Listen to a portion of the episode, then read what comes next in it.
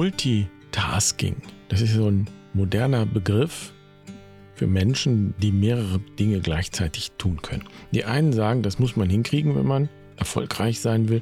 Die anderen rufen, das ist ganz ungesund. Eigentlich können wir das auch gar nicht. Eins ist klar, Mauersegler sind multitaskingfähig. Sie können zumindest fliegen und schlafen gleichzeitig. Denn sie leben praktisch das ganze Jahr in der Luft und Wissenschaftler glauben, dass sich ihre beiden Gehirnhälften beim Schlafen praktisch abwechseln. Genau weiß man es nicht. Und so können wir nur staunen über die Mauersegler, wenn wir sie denn erkennen. Viele Menschen halten Mauersegler nämlich für Schwalben, aber die beiden sind noch nicht mal miteinander verwandt. Mauersegler sind auf jeden Fall größer, sie sind schneller und rasanter unterwegs als die Schwalben. Mauersegler können bis zu 150 km/h schnell sein, im Sturzflug sogar 200 km/h.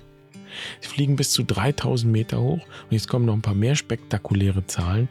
Sie fangen im Flug Insekten, und zwar das sogenannte Luftplankton, also kleine Insekten, die in der Luft schweben. Mauersegler brauchen davon 50 Gramm am Tag und das entspricht etwa 10.000 bis 20.000 Insekten jeden Tag. Sie legen jeden Tag ca. 800 Flugkilometer zurück, also ungefähr die Strecke von Hamburg nach München. Kurzum, Mauersegler sind rekordverdächtig in vielerlei Hinsicht und eben multitaskingfähig. Und das alles unter einer Voraussetzung. Sie sind in der Luft. Und unser Podcast-Gast würde sagen, vorausgesetzt, Sie sind in Ihrem Element. Und genau das ist die 18 tierische Weisheit hier. Herzlich willkommen bei Barfuß und Wild. Ich bin Jan. Schön, dass du dabei bist. Ich freue mich, den fiktiven Brief des heiligen Franziskus an die Mauersegler mit dir zu teilen.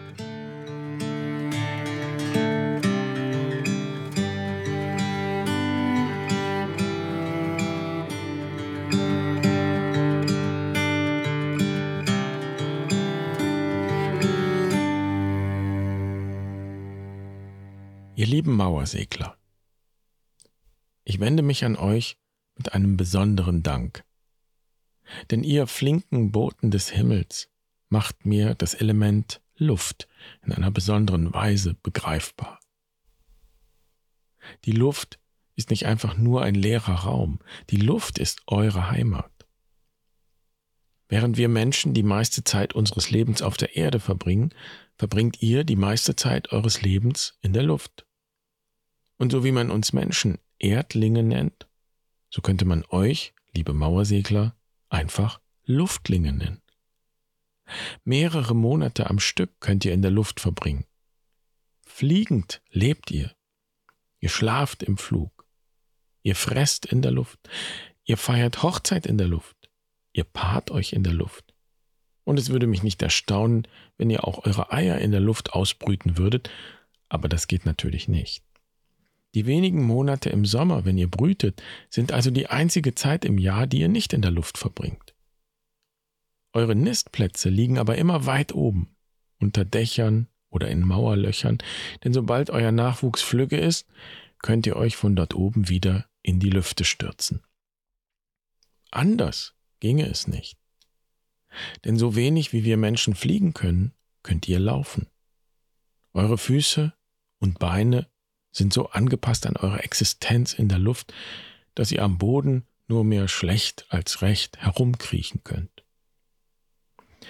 So seid ihr für mich ein besonderes Beispiel dafür, was es heißt, in seinem Element zu sein. In der Luft seid ihr schnell wie ein Pfeil und ungeheuer agil und wendig. Ihr seid fähig, euch blitzschnell in der Luft zu drehen fast senkrecht aufzusteigen und in rasender Geschwindigkeit wieder abzutauchen. Am Boden jedoch fällt euch alles schwer und ihr kommt nicht recht vom Fleck. So wie ihr nur in der Luft ganz lebendig und beweglich seid, hat auch jeder Mensch eine eigene Bestimmung. Und das bedeutet, wenn mir etwas schwer fällt und sich furchtbar zäh und gar nicht lebendig anfühlt, dann könnte es daran liegen, dass ich einfach nicht in meinem Element bin.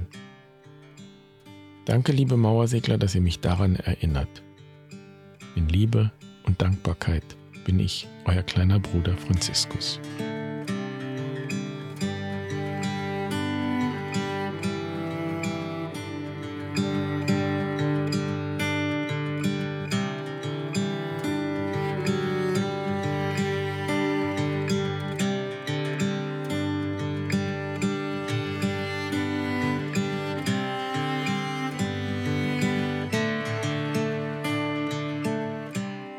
Die eigene Bestimmung finden, das klingt so groß.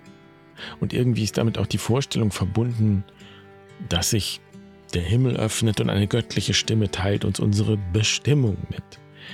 Das passiert erfahrungsgemäß ja nicht. Und was wäre, wenn die Bestimmung etwas viel körperlicheres ist? So wie bei den Mauerseglern. Der Biologe und Philosoph Andreas Weber beschreibt in seinem Buch Lebendigkeit, wie er an einem Sommerabend in Italien einen Mauersegler aus dem Kamin rettet, der aus irgendwelchen Gründen in den Schornstein gestürzt ist.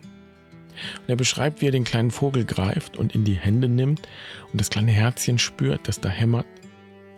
Und er wirft ihn aus dem Fenster in die Luft und der kleine hilflose Vogel verwandelt sich augenblicklich wieder in den pfeilschnellen Flieger, sobald er in seinem Element ist.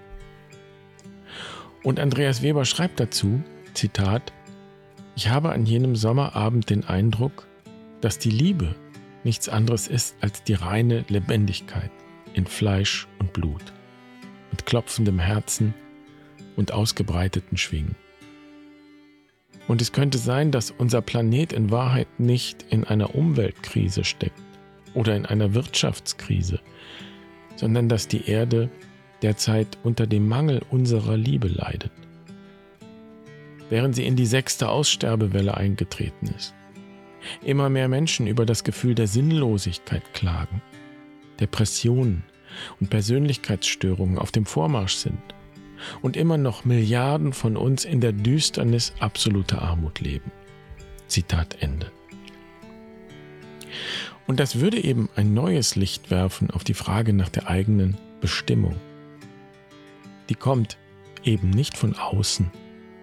Bestimmung ist dann kein Sinn, den ich erkenne, sondern es geht um mein Lebendigsein. Und eben die Frage, bin ich in meinem Element? Fühle ich mich ganz lebendig? Und natürlich dann auch, was hindert mich daran, mich lebendig zu fühlen und mein ganzes Potenzial zu entfalten? Genau um diese Fragen geht's bei uns, bei Barfuß und Wild. Und deshalb ist es auch manchmal schwer zu erklären, was wir da eigentlich machen in unseren Kursen. Zum Beispiel in den Eremos-Wochen in der Fastenzeit. Es geht eben nicht einfach um irgendeine Technik oder Methode, die man lernen kann, sondern es geht um die Antwort auf diese ureigenen Fragen. Und die kann ja niemand für dich beantworten, sondern immer nur du selbst. Bin ich in meinem Element? Fühle ich mich ganz lebendig? Und was hindert mich daran, mich lebendig zu fühlen und mein ganzes Potenzial zu entfalten? Schön, dass du heute dabei warst. Ich wünsche dir, dass du heute die Erfahrung von lebendig sein und in deinem Element sein machen kannst. Und ich wünsche dir einen schönen Tag. Bis morgen. Mach's gut. Pace bene.